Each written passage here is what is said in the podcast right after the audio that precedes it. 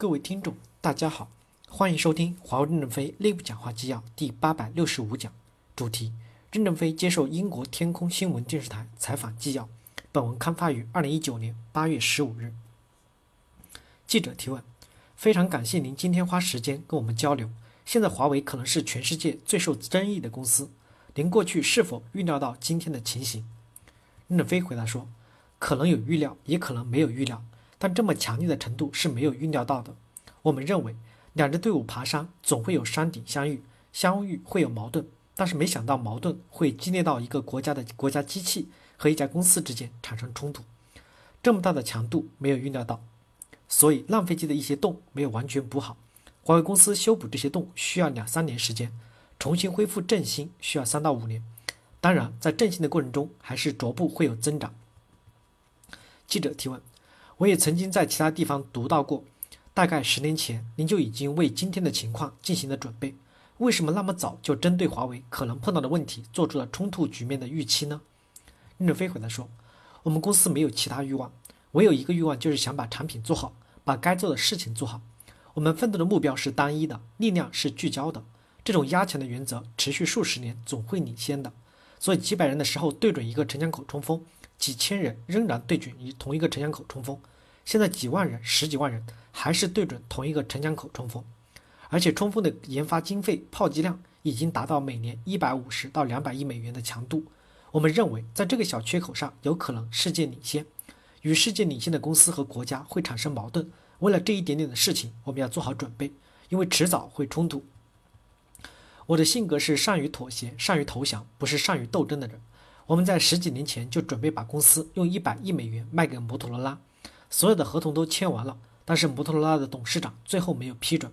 当时我们就讨论继续干还是继续卖。少壮派他们是学电子的，想继续干。我说卖了做点别的也可以，但是少壮派一直坚持要在电子领域做下去，达成一致意见，投票通过。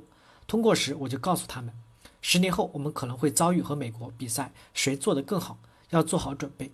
就是这样的一个过程，因此今天碰到这么大的困难，我们没有分裂，内部高度统一。记者提问：您刚才提到了美国针对华为的打击力度，这方面最有代表性的可能就是把华为纳入到美国的实体清单。美国的实体清单这件事儿对华为的业务的影响是什么？任正非回答说：首先，实体清单是一个不太公平的决定，因为华为公司没有在世界上做什么错事儿，美国就把我们纳入了实体清单。当然。纳入实体清单对我们没有多大的影响。昨天在您在展厅也看到，我们大多数最先进的设备没有美国的零部件。以前这些设备是有美国零部件的，但是换成我们的零部件以后，设备的效率比原来用美国的零部件还提升了百分之三十。八九月份是批量生产的磨合期，大概每月生产五千个基站。完成这个磨合期以后，今年可以提升到六十万个，明年至少可以生产一百五十万个五 G 基站。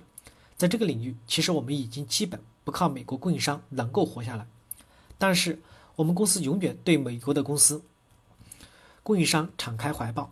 只要美国供应商继续卖给我们，我们还是要大量的买他们的零部件。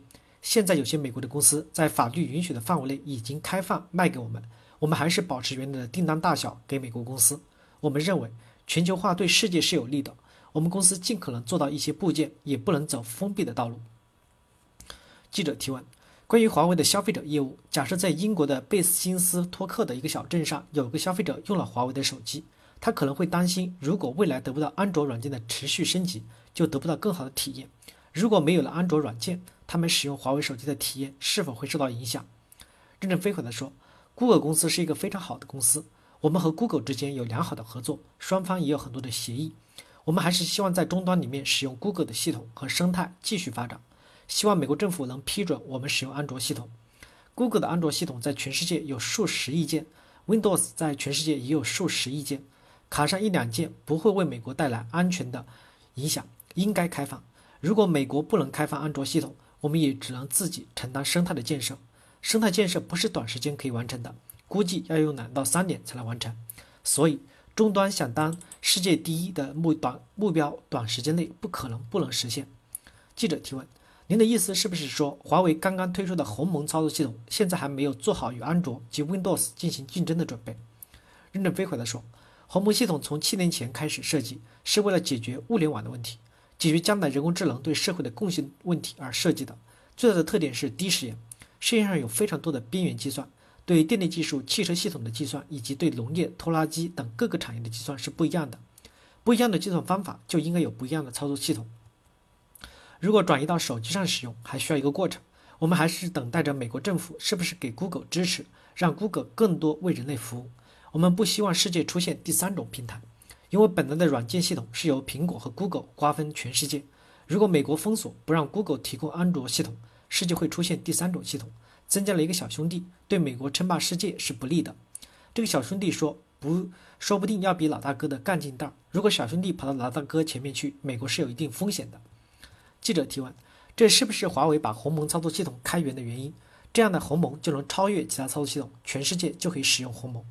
任正非回答说：是的，我们为什么要开源？全世界都有很多的小公司，特别是欧洲有非常的多。工业革命以来，英国和欧洲有非常多的优秀人才基因，像一颗颗的珍珠一样闪亮。如果没有一根线把珍珠串起来做项链，就没法增值。如果我们实施开源，允许珍珠在开源的体系中连接起来，就可以把英国珍珠的科学价值分享给全世界的人民，放大了商业效果，对英国、对欧洲振兴有好处，对全世界的振兴都有好处。中国和英国、欧洲存在的问题是自己没有平台，在创新上都是单个的。如果鸿蒙开源是对英国、欧洲创新的支持，对中国创新的支持，对全世界小公司创新的支持，而且鸿蒙有低时延的特性，有可能让人们获得更好的体验。感谢大家的收听，敬请期待下一讲内容。